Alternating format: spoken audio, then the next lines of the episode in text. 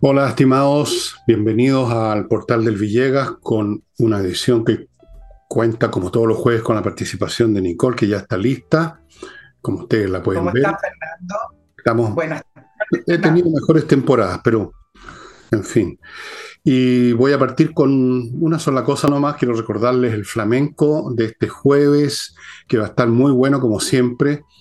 No sé si tiene sentido que les recuerde que la Casa del Jamón está en Tenderini, que al frente, cruzando Agustina, hay un estacionamiento subterráneo, que hay que reservar mesas, pero que si ya las mesas están todas reservadas, usted puede ir igual porque hay una barra, se instala ahí y lo va a pasar muy bien. El jueves en la noche, tipitín, ocho y media, empieza no, no exactamente a las ocho y media, pero por ahí se les cita para que vayan sabiendo que esa es una excelente manera de comer y pasarlo muy bien, comer, escuchar, ver. El flamenco hay que verlo también, ¿ah?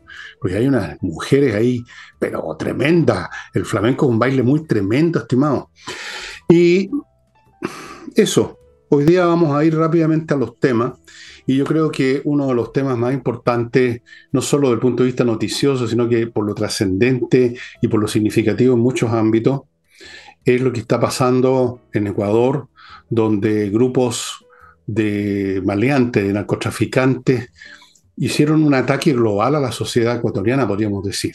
Distintas cosas. Se atacó a gendarmes, se entró con violencia en un estudio de televisión, hay disparos, han habido bombazos, eh, en automóviles, de todo, un ataque que uno dice, ¿cuál es la razón de ser de esto? ¿Cuál es el objetivo? ¿Por qué?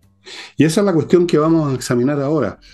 Eh, yo creo que estarás de acuerdo conmigo, Nicole, que eso que, estamos, que se vio en Ecuador ahora y que lo vimos antes en Colombia, no lo olviden, en Colombia se veía esto en un grado mayor, es una de las fases del proceso de instalación y predominio creciente de las bandas de lo que llaman el crimen organizado. Normalmente son narcotraficantes, son los principales, pero pueden haber otros grupos también.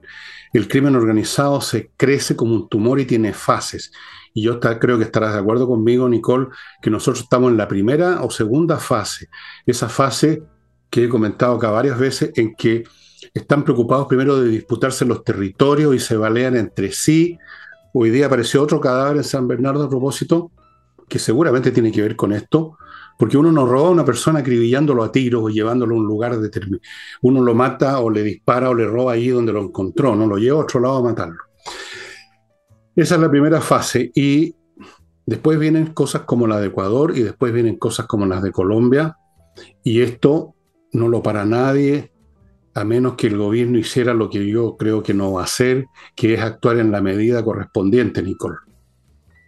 Mira, no, no, esto ha ido cambiando también el tono. Partamos por algunos análisis de lo que ocurrió ayer. Lo hacen tomándose un estudio de televisión en un eh, canal para mostrar su fuerza. Eso es lo primero que hay que hacer, porque en Ecuador y en los países que están tomados por estos carteles que ya dejan de ser prácticamente nacionales, son carteles transnacionales, prácticamente todos, porque sus delitos y sus ilícitos eh, no solamente son adentro de Ecuador ni adentro de Latinoamérica, sino que también hacia África y, y Europa. Bueno, el punto es que tomarse el canal puntualmente significa demostrar la fuerza, demostrar que no tienen miedo, mostrarse a la ciudadanía ecuatoriana eh, y infundir el terror que ellos eh, querían infundir ayer y en el eh, día de hoy, demostrando que ellos no se amedrentan por las políticas de Daniel Novoa ni se amedrentan ante la fuerza pública. Todo esto, ¿por qué?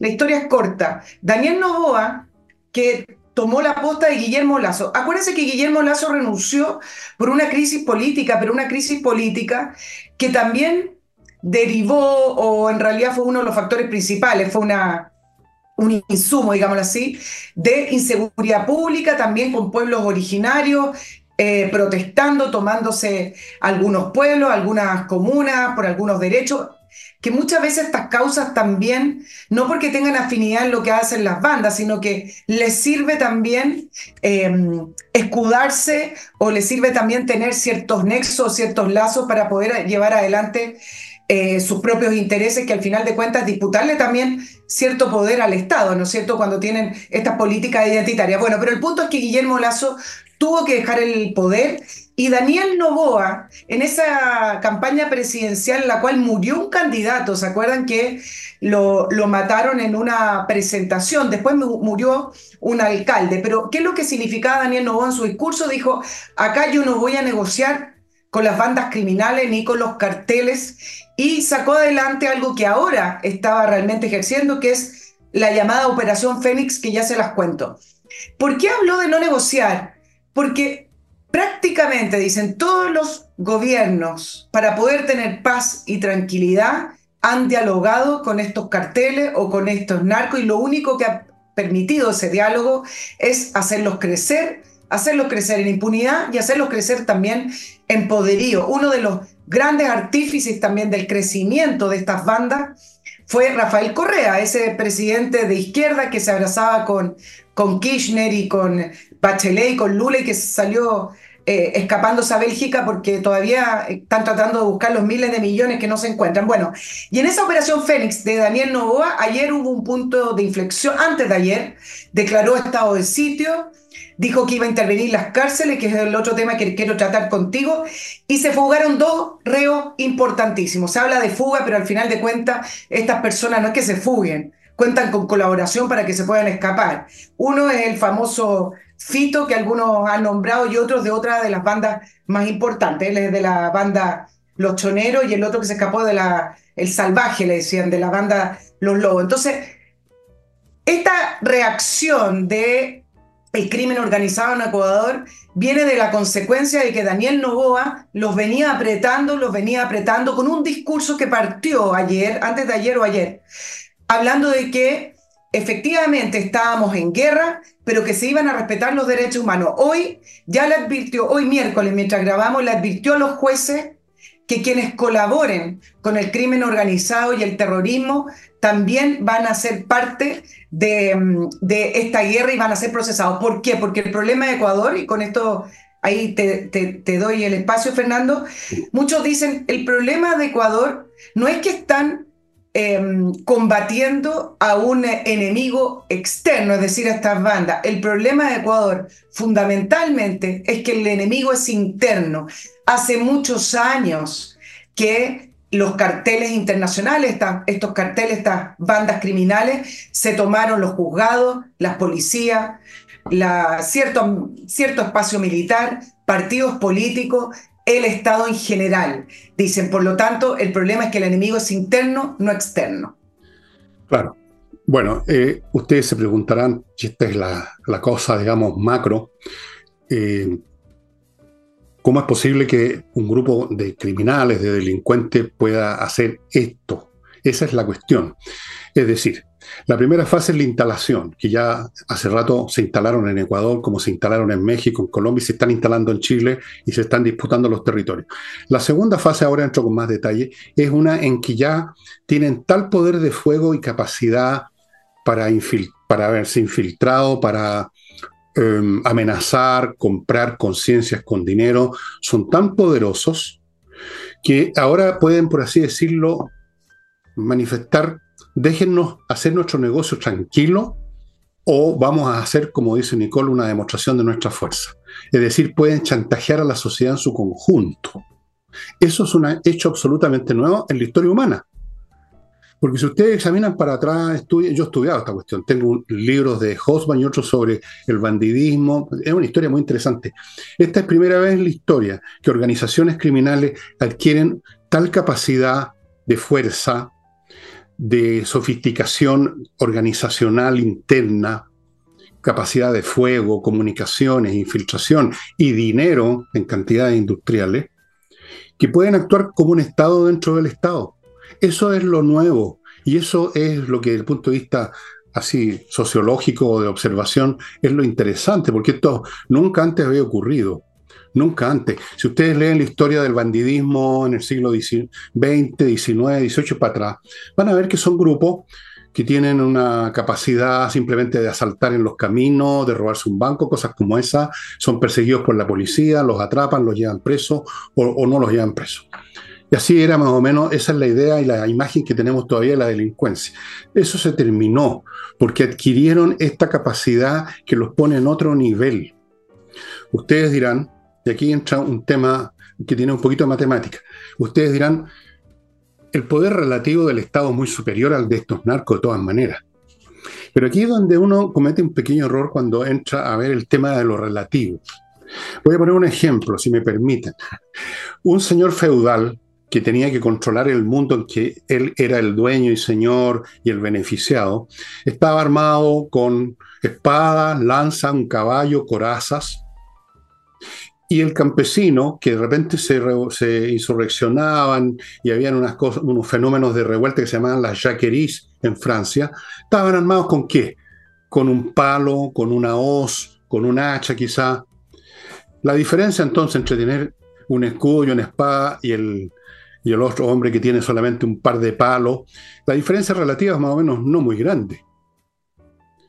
Pero la diferencia absoluta es tremenda porque el palito o el hacha no se puede comparar con la espada, el caballo y el entrenamiento militar del señor feudal. Pero fíjense lo que sucede ahora. Voy a ponerme en un extremo. El Estado tiene una bomba atómica y el delincuente tiene una pistola calibre 22. La diferencia relativa es mucho más grande que entre el señor feudal y el campesino, el siervo. Pero resulta que con la pistolita de 22 tú también puedes matar al otro. Tú tendrás una bomba atómica, pero con la pistola calibre 22 te alcanza para hacerte un daño irreparable, te pueden matar.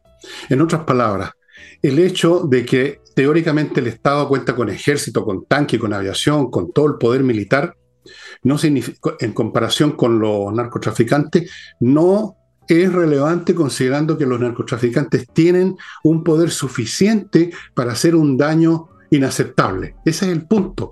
Y eso es lo nuevo. Antes no pasaba eso. Una revuelta no podía echar abajo una sociedad, destruir a sus instituciones, comprarse a, las autoridades. Ahora sí.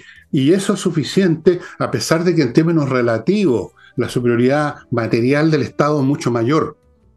Pero da lo mismo si un terrorista o un narcotraficante te puede poner una bomba y matar gente en una estación del metro, basta con eso para producir un daño intolerable. Y todo tu poder extra que tienes como Estado es se hace irrelevante. Fuera de eso, como decía Nicole, que están muchos de ellos comprados e infiltrados. Entonces, uno ve, yo vi algunos videos, algunas imágenes de los militares moviéndose por las calles de Quito, en Ecuador. Pero ¿qué significa ese movimiento? Que se desplacen unos militares con rifle y aparatosamente por acá, por allá. Nosotros lo vimos en Chile. No sirve de nada. Muchos de estos generales o comandantes o oficiales están comprados. Otros tienen miedo de que los identifiquen y vayan a amenazar a sus familias. Otras autoridades están compradas y avisan dónde se va a producir una redada, por ejemplo. ¿Se fijan? Entonces, toda esa, toda esa fachada de fuerza del Estado que pareciera que solo está esperando que le den la orden, es completamente eso, una mera fachada. Y por eso que en algunos países empieza a usarse otro lenguaje. Uno de que hay que legalizar la droga, otros, sin decirlo, entran en tratativas con estos grupos, como yo creo que se hizo en Chile, por ejemplo, con la CAM, en la, en la macrozona sur, por la misma razón, porque tienen un poder absoluto suficiente para hacer mucho daño, aunque teóricamente las Fuerzas Armadas de Chile sean muy superiores. Pero ¿de qué sirve eso? ¿De qué sirve eso? En términos absolutos, basta con la pistolita calibre 22 y cambia todo el cuadro. Y ahora la tienen. Y más que eso, por lo demás. Esto es solo una metáfora. Y este es un fenómeno que se da en otros ámbitos también, ¿eh? el de grupos, ya sea políticos, criminales o de cualquier clase, que hoy en día, en todos los ámbitos de la vida, disponen de capacidades para hacer daño, para presionar tan grandes que el supuesto poderío muy superior del Estado es como es irrelevante. Esa es la gran diferencia, la gran novedad histórica que estamos viendo ahora en los últimos años y la estamos empezando a ver en Chile, estimados amigos. Sí. Estamos empezando a ver.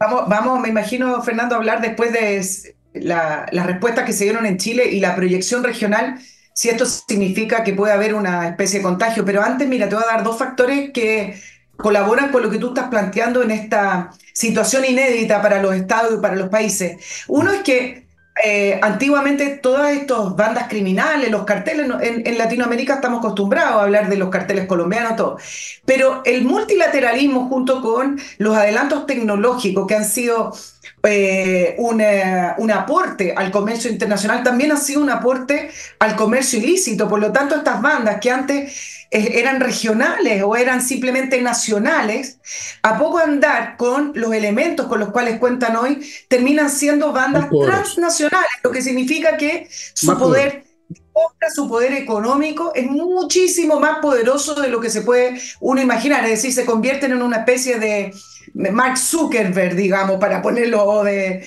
de Elon Musk, una, una especie así, cada una de estas bandas, porque además este negocio mueve muchísimos más millones de los que uno pudiera calcular.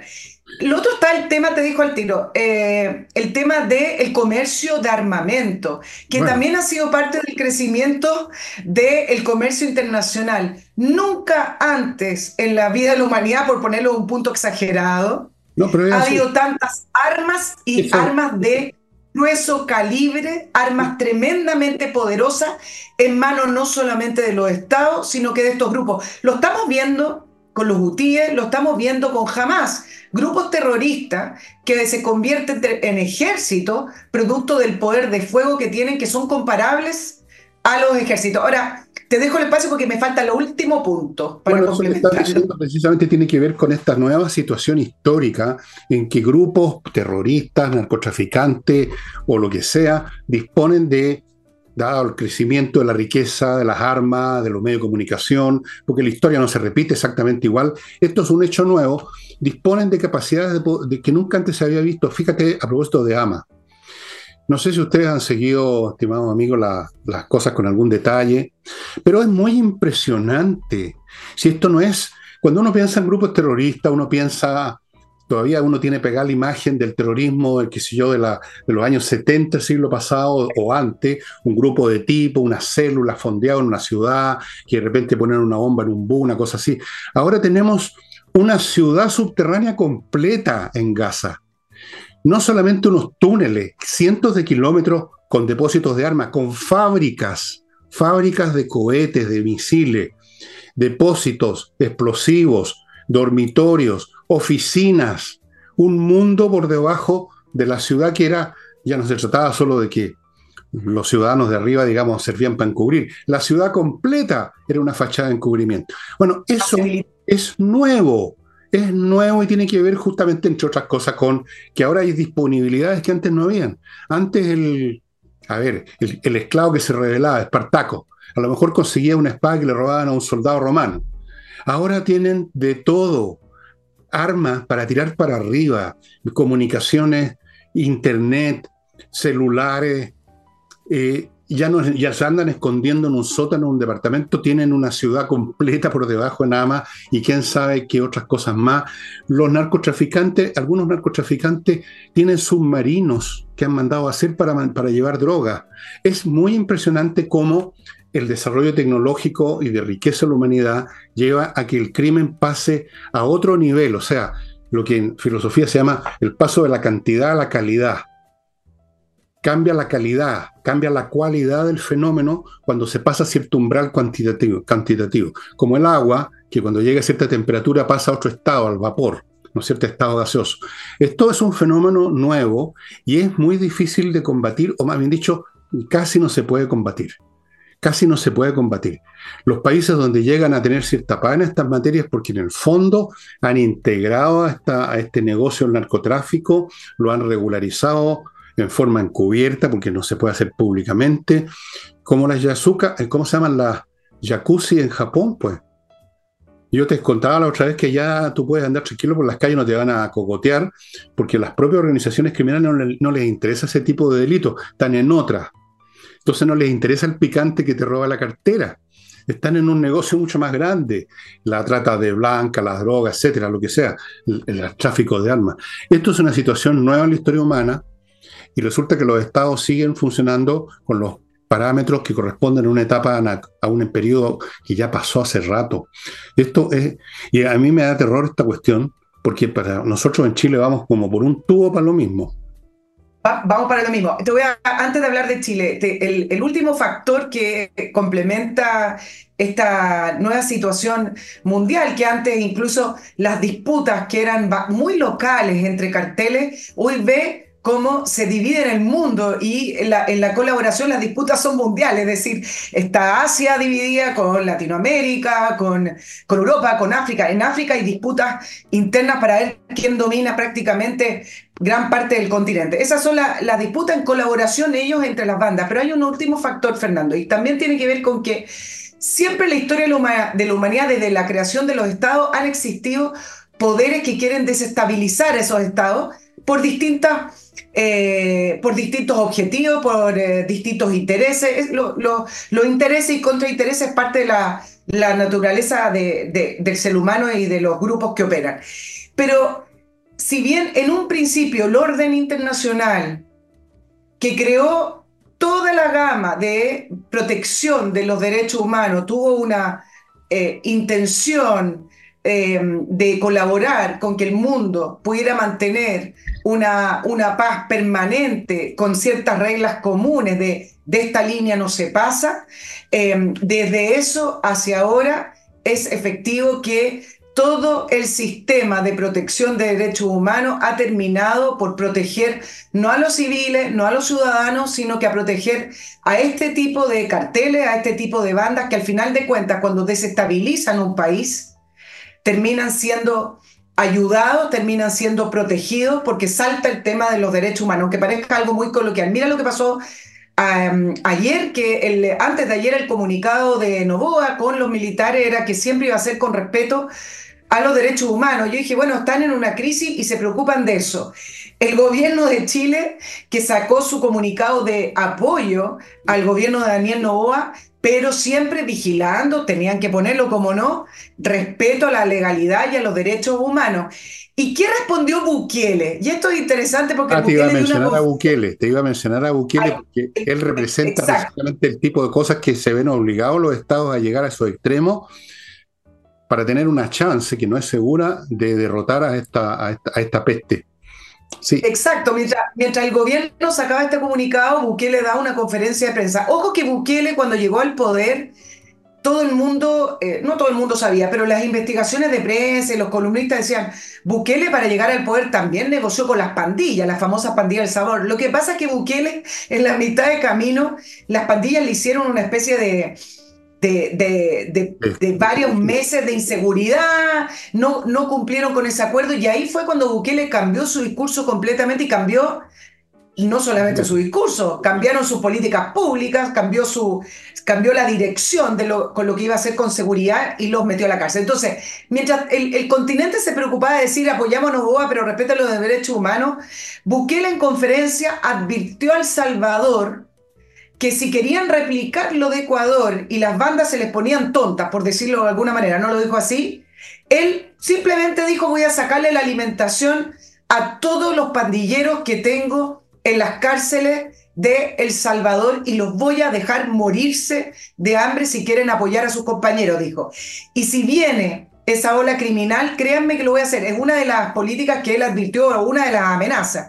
Y dijo, y cuando vengan los organismos de derechos humanos, les voy a decir que les entrego todos los pandilleros que tengo y que se los lleven para la casa porque acá no los queremos, así que vengan nomás a buscarlo y yo se los mando. Esa fue la respuesta de Bukele ayer. Eso es lo que estamos llegando cuando hay un Bukele. Cuando no hay un Bukele simplemente se empieza a tontear con esto de los derechos humanos y la debilidad de este gobierno. Bueno, por eso que yo veo que no, no vamos a, a dejar de caer en la segunda fase pronto.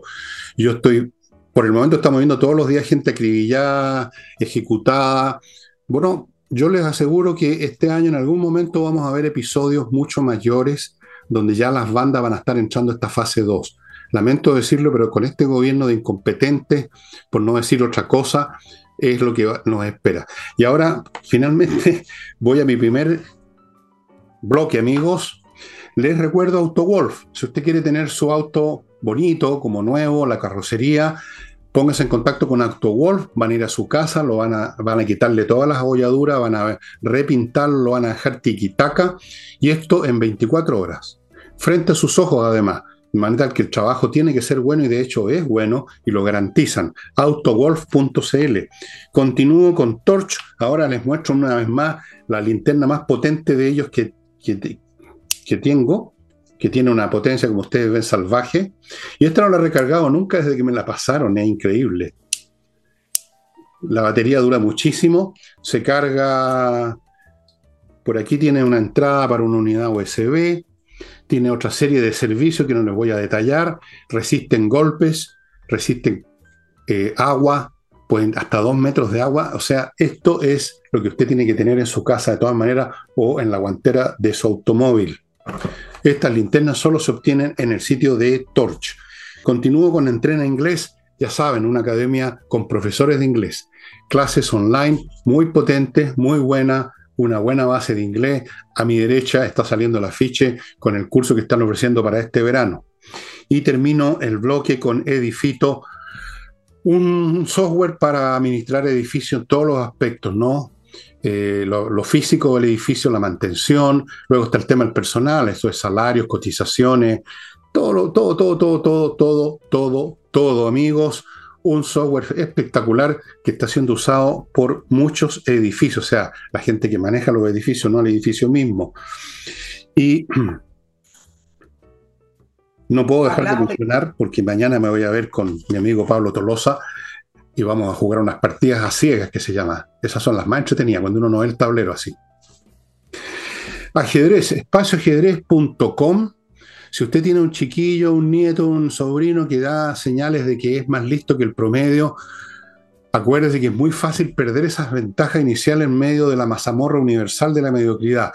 Ayúdelo a fortalecer su intelecto con este juego fantástico que le va a ir formando su mente sin que él sin siquiera se dé cuenta, jugando. El orden, las prioridades, el análisis, la memoria, la concentración, la resistencia moral, de seguir luchando a pesar de que uno está perdido, pero buscando un recurso. En fin, todas esas cosas son muy importantes en la vida, después se los puedo asegurar. Y volvemos con Nicole.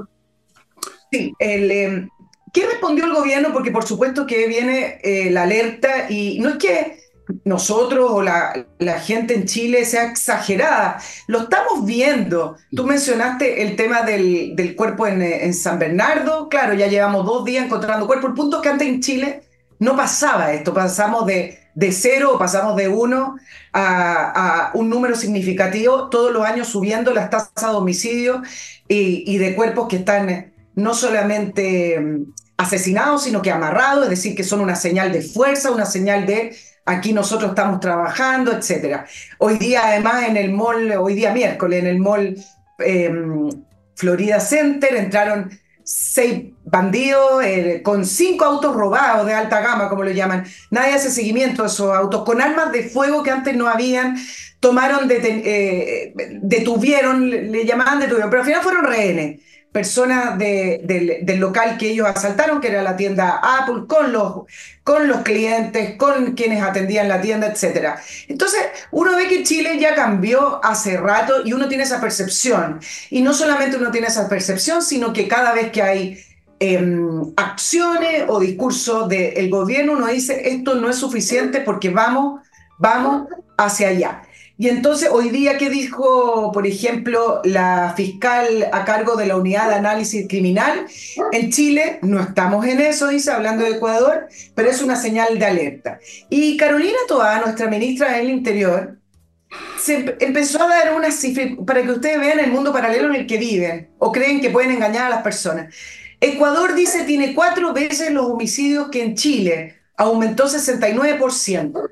Un día antes, en la cuenta pública de la Fiscalía Nacional se habló del alza sostenida de casos de homicidio donde suman casi 1.400 eh, solo el año 2022. Por lo tanto, eh, dicen, eh, esto es un alza del 12%. Y la, ministra Carolina Toá dice, nosotros lo estamos por lo menos deteniendo. Entonces, se engañan ellos solos. ¿Y qué ocurre con esto? Y dos cosas que me dan más temor. Fernando, dime. No, no, no, no, siga, siga.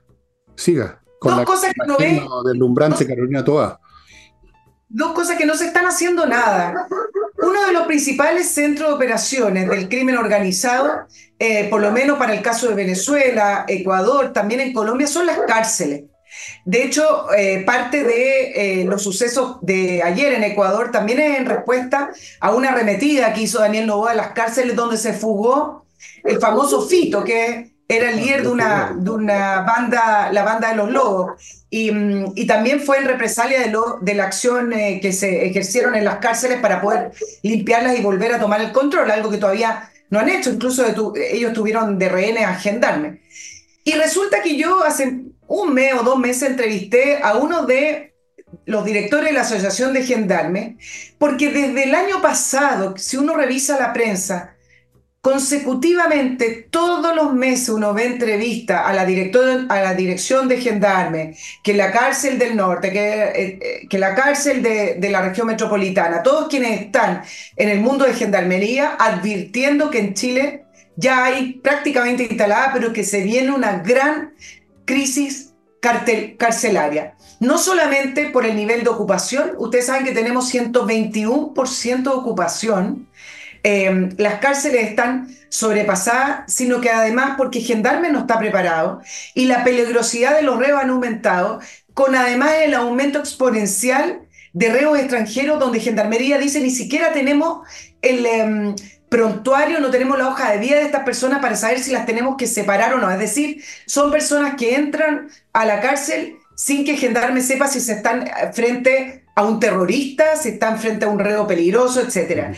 Y vienen planteando esto porque estamos así. Si ustedes revisan una de las entrevistas que hice en mi canal, la entrevista de Nicole Rodríguez, uno de estos funcionarios dice, estamos a muy poco que las cárceles sean tomadas por estas bandas criminales o por el crimen internacional. Y el gobierno presentó un plan ¿ah? de acá al 2026, dos, dos cárceles nuevas.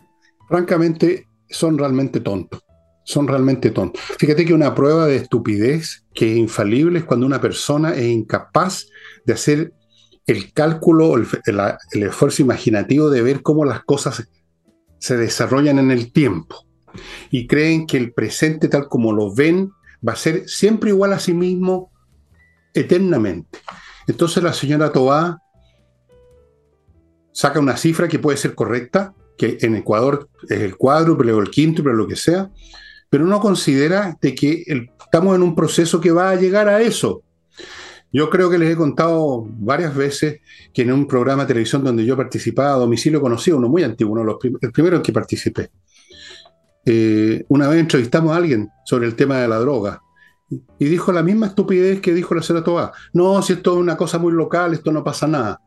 No, se le ocurrió que las cosas se desarrollan como las enfermedades, como los tumores, que hoy día qué sé yo, bueno, hoy polvos, mañana lodos, que las cosas crecen, que, se, la interacción entre la ineficiencia del gobierno y la, y la acción de los delincuentes, el proceso va aumentando y se va haciendo más violento. No se les ocurre, no lo piensan. Oye, honestamente, no es que estén mintiendo, simplemente realmente no se dan cuenta.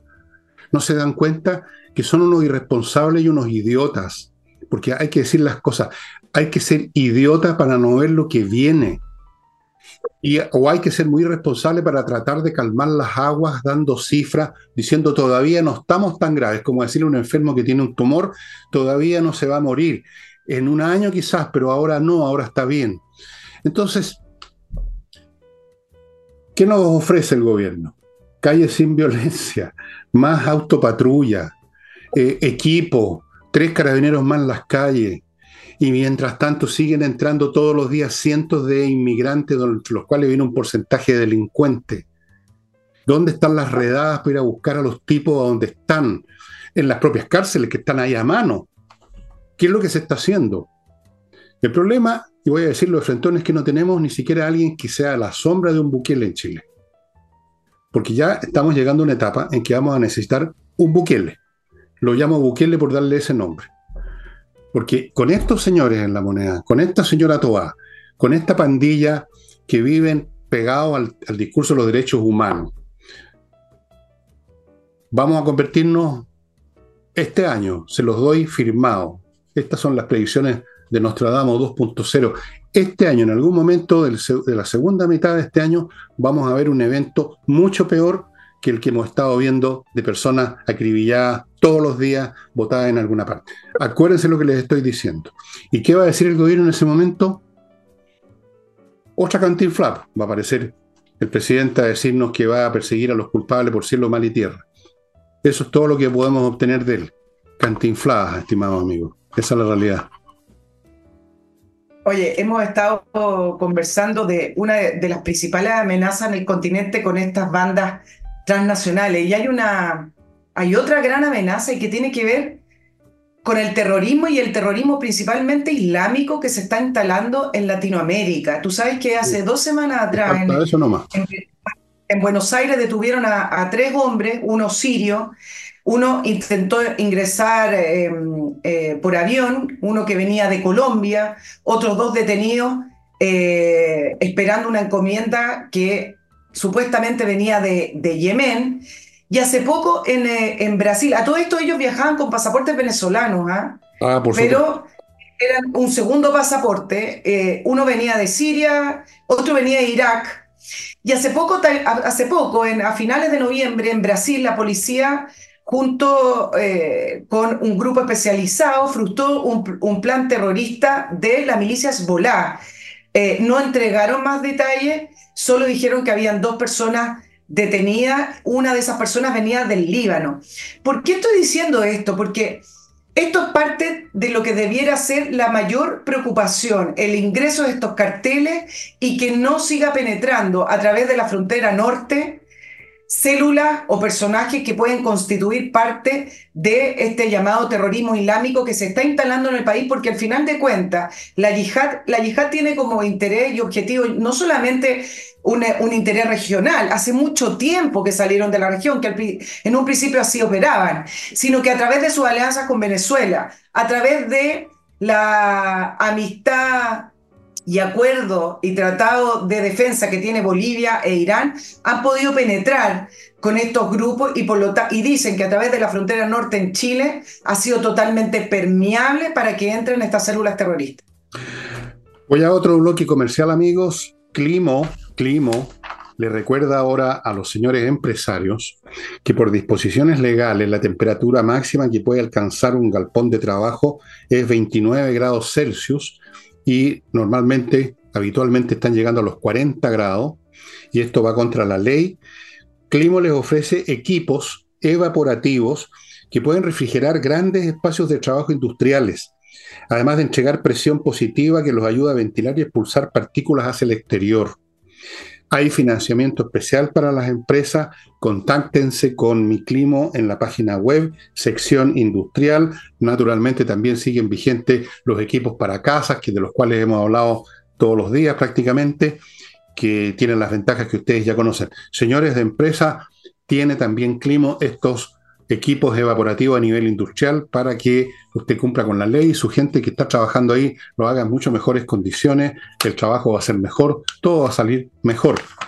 Continúo con KMRP, un software para la gestión empresarial de su empresa que lo abarca todos los aspectos financieros, contables, etcétera, se lo he contado muchas veces, contacto con el Servicio de Impuesto Interno, todo, todo, todo. Es una inteligencia artificial global que maneja toda la administración, contabilidad y finanzas de la empresa. Póngase en contacto con ellos. Continúo con kmmillas.cl, donde usted puede ir a vender sus millas y pagan bastante bien. ¿ah? Ayer mi hija me contaba que recibió un millón y medio por unas cuantas millas que tenía, no sé cuántos cientos o miles, pero es plata. Y las empresas aéreas de repente las hacen las hacen desaparecer y usted se queda sin nada. Así que si no va a usar esas millas, vaya a kmmillas.cl. Y continúo con Salinas y Ojeda, un buffet de abogados especialistas en temas civiles, de derecho civil, que entre otras cosas abarcan temas de familia, que son muy importantes. Hay muchas disputas legales que tienen que ver con separaciones, divorcio, el tema de los hijos, montón de cosas. Ellos están también, se hacen cargo de eso, Salinas y Ojeda. Em, y uno más, uno más. Fastmark. Uno más con Uno más, el último de este bloque, Fastmark, una empresa chilena de transporte internacional de carga para empresas y para particulares. A las empresas les traen barco, en container, les traen avión, lo que sea, según la carga, y se lo hacen bien, conocen las necesidades del mercado chileno, conocen la legislación, es una gran empresa en ese sentido. Y para un individuo que compra cualquier cosa en algún negocio en Estados Unidos, en cualquier parte de Estados Unidos, también ellos tienen ese servicio de una cosa que puede ser muy pequeña, igual, servicio courier se llama eso. Ya. Y señora Rodríguez. Vamos con Vamos, señor eh, Villegas, con algunos temas nacionales. ¿ah? Em, hoy el, fiscal nacional Ángel Valencia dio su respuesta a la solicitud del, abogado del general Ricardo Yáñez por la inhabilitación del fiscal regional Centro Norte Javier Almendari en la causa que está llevando junto a la fiscal Chang eh, contra eh, la institución de carabineros, uno por omisión o... Mm, responsabilidad en apremios ilegítimos con resultado de lesiones graves o homicidios u homicidio, o, y el otro caso es por crímenes de lesa humanidad o violaciones sistemáticas de derechos humanos. ¿Qué resolvió? Son estas posiciones que son eh, reglamentarias, jurídicas, que uno dice, ¿cómo va a resolver esto el fiscal nacional que está tan contaminado todo, toda la presión puesta sobre él, porque si lo inhabilita o lo saca, van a decir que está protegiendo al general Yang. Lo cuelgan de un poste. Lo cuelgan de un poste. Entonces, hizo medio medio, podríamos decir acá, la media.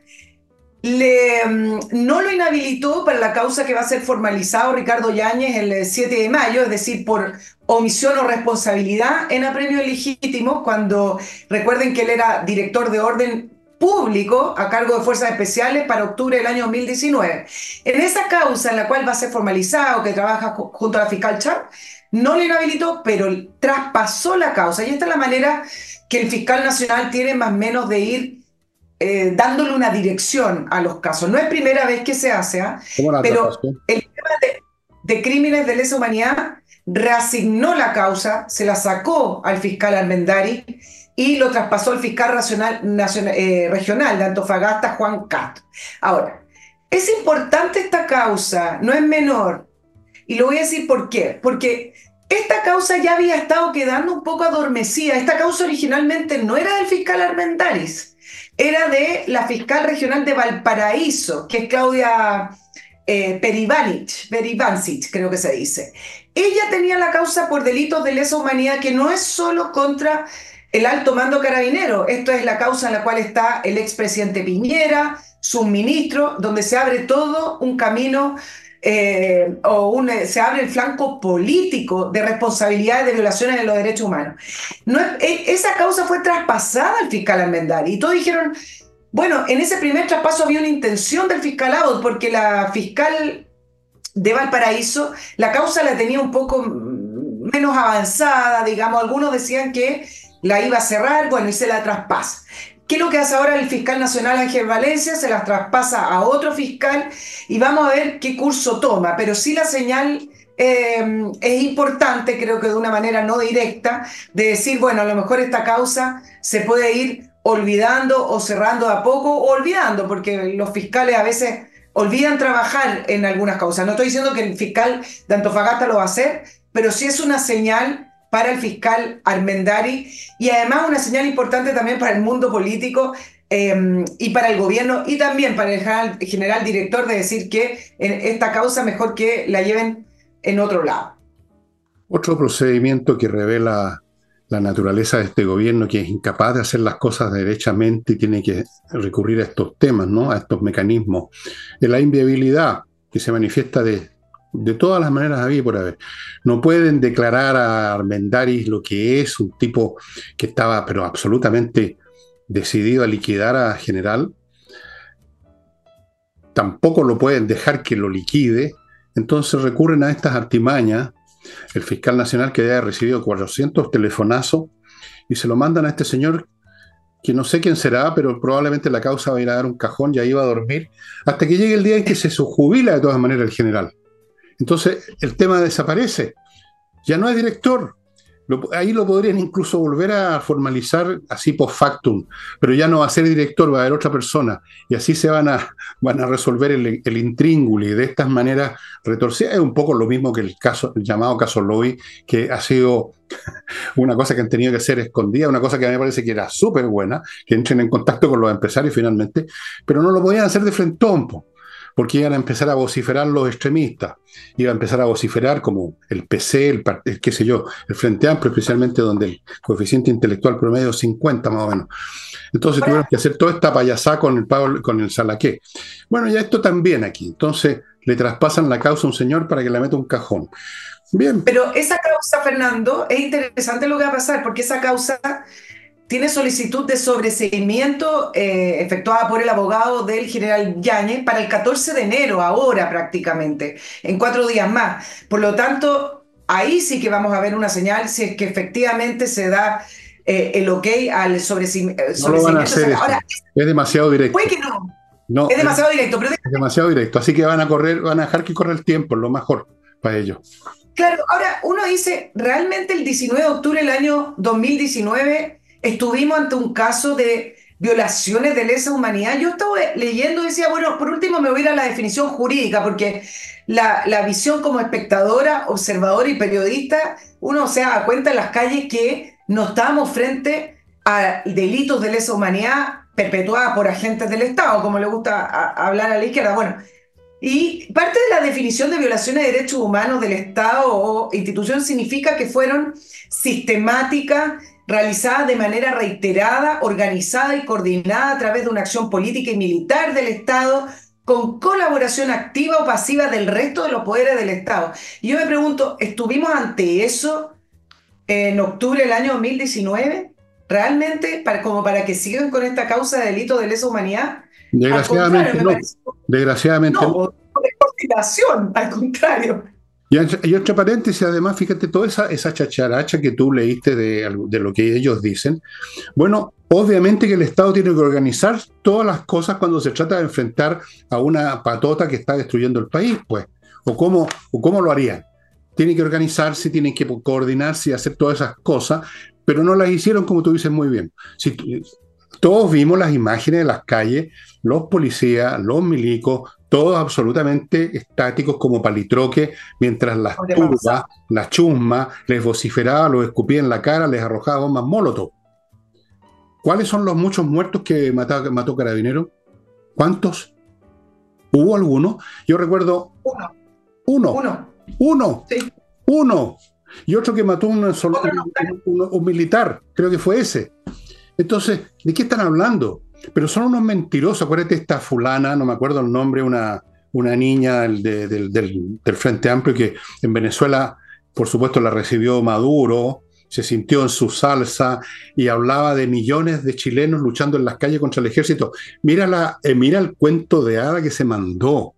Es impresionante la capacidad de mentira y de invertir la realidad que tiene esta gente. Son, son realmente como para llevarlos a un museo pues son, son, son, son, son increíbles. Son increíbles como mienten. ¿Con qué descaro? Su, su, sector estaba quemando el país y resulta que hubo premios ilegítimos que significaron un muerto, que ni siquiera fue de un policía, creo que fue del militar, o sea, un tipo que no está preparado para estas cuestiones. Yo no sé, yo, es increíble, es francamente increíble. Pero, el país espero que se esté dando cuenta de cuál es el talante mental de esta gente cuando llegue el momento de los que hubo en las próximas elecciones o en alguna otra circunstancia. Espero que se den cuenta. Porque... Claro. Dale nomás. No, me voy a callar mejor. Me voy a callar. Esa, esa, esa capacidad para instalar ese relato, eh, esa capacidad necesita una, una verdad oficial que prácticamente se, se instaló, pero además una verdad jurídica, porque así pueden contar la historia. Por eso siguen adelante con estas querellas eh, por delitos de lesa humanidad, que corresponde finalmente a penas que son las más altas que se puede dar en, en el sistema penal chileno y además eh, para constatar una, una verdad que ha sido parte de lo que ellos describieron en octubre, que los llevó finalmente quizás hasta el gobierno que, hoy tienen, pero, resultó. pero la verdad jurídica cierran el proceso, no pudieron cerrarlo con la, con la reforma, con la propuesta constitucional, pero necesitan la verdad jurídica, por eso siguen adelante. Imagínate que la fiscal Chan, que lleva el caso del, em, carabinero Zamora, el, carabinero que lo acusaron de haber arrojado a una persona al río Mapocho, ¿te acuerdas? Bueno, todos los peritajes, todos los peritajes demuestran que el capitán Zamora intentó agarrarlo y que se cayó, efectivamente. Después se da vuelta, hay un video que dice, parece que lo maté, dice un montón de cosas, pero todos los peritajes eh, reflejan que la intención no era ir a empujarlo, sino que más bien agarrarlo. Em, y a pesar de eso, la fiscal Chang sigue pidiendo seis años de cárcel, no ha cerrado el caso, etc. Es decir, mantener esta verdad jurídica para poder sostener el relato que ya después de varios años se está cayendo, ¿no? Bueno, la señora Chong y el señor Almendari son francamente personajes que están, eh, bueno, ellos verán, tendrán que afrontar sus propias consecuencias algún día, porque estas cosas se pagan tarde o temprano, ¿ah? de una forma o de otra. Eh, y aquí me refiero a cosas normales, no me estoy refiriendo a ninguna cosa terrible, sino que me refiero a que en algún momento tendrán que quedar desnudas sus personas, sus intenciones, sus mentiras, sus odiosidades, su resentimiento, qué clase de personas son. Todo este mundo, no es solamente esta fiscal, todo este mundo. La, el ejército, la revolución de los taraos y de los resentidos, si finalmente de eso se trató siempre. Y a nivel mundial ahora tomando muchas formas, ¿ah? pero desgraciadamente muy armados muy armados con discursos, con armas de fuego, con recursos. El tema del control me convence cada vez más, mira lo que voy a decir, me convence cada vez más que el único modelo social ahora operativo en el mundo, considerando esta nueva situación, es el chino, donde tienen a todo el mundo controladito, porque si no todo se dispara. Imagínate ese país de 1.400 millones de habitantes y como con 60 o 50 etnias distintas, si no, hubiera, un control rígido y férreo. No me gusta, pero parece que es el modelo que se va a tener que imponer en todas partes. Los chinos con ese, Bukele con otro, y ahora en el plano económico y administrativo, mira tú, en Argentina, mi ley, otro caso extremo para tratar situaciones extremas. En todas partes estamos llegando a lo mismo y en Estados Unidos prepárense para lo que va a ocurrir tarde o temprano. Porque Estados Unidos se está yendo, pero como por un tubo para abajo, con estas políticas blandas, demócratas o republicanas o lo que sea, Acuérdense lo que viene. Viene Julio César en Estados Unidos tarde o temprano. ¿Sí? Acuérdense, ríanse de mí nomás, acuérdense como se rieron de mí cuando hablé de la revolución. Acuérdense de mí, viene Julio César.